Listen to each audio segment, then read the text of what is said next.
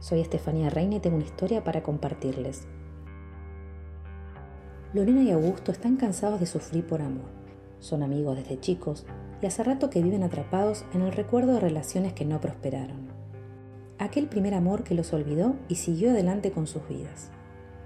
Una noche, luego de cenar, Lorena y Augusto deciden escribir un tutorial, una guía para de una vez por todas dejar atrás al primer amor, aquel amor que no les permitió avanzar en relaciones sanas, aquella ausencia que sigue siendo más fuerte que todo lo que se les presenta delante suyo. Así, buscan lápiz y papel y se acomodan en el piso para bocetar el texto. Punto número 1. Eliminar a Lola y Tomás de sus redes sociales. Punto 2. Explicarles, allegados en común, que necesitan distanciarse de ellos por un tiempo. Siguen escribiendo más instrucciones. Borrar fotos y publicaciones de aquel pasado.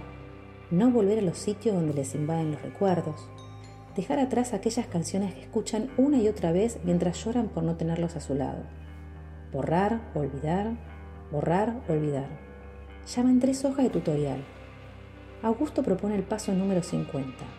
Todos los días, al despertar, decir en voz alta que el pasado está borrado. De pronto, Lorena y Augusto se miran y por primera vez en 20 años se desconocen. Ambos se alejan con desconfianza, se sienten en peligro y acorralados. Lorena corre a la puerta, Augusto escapa por la ventana.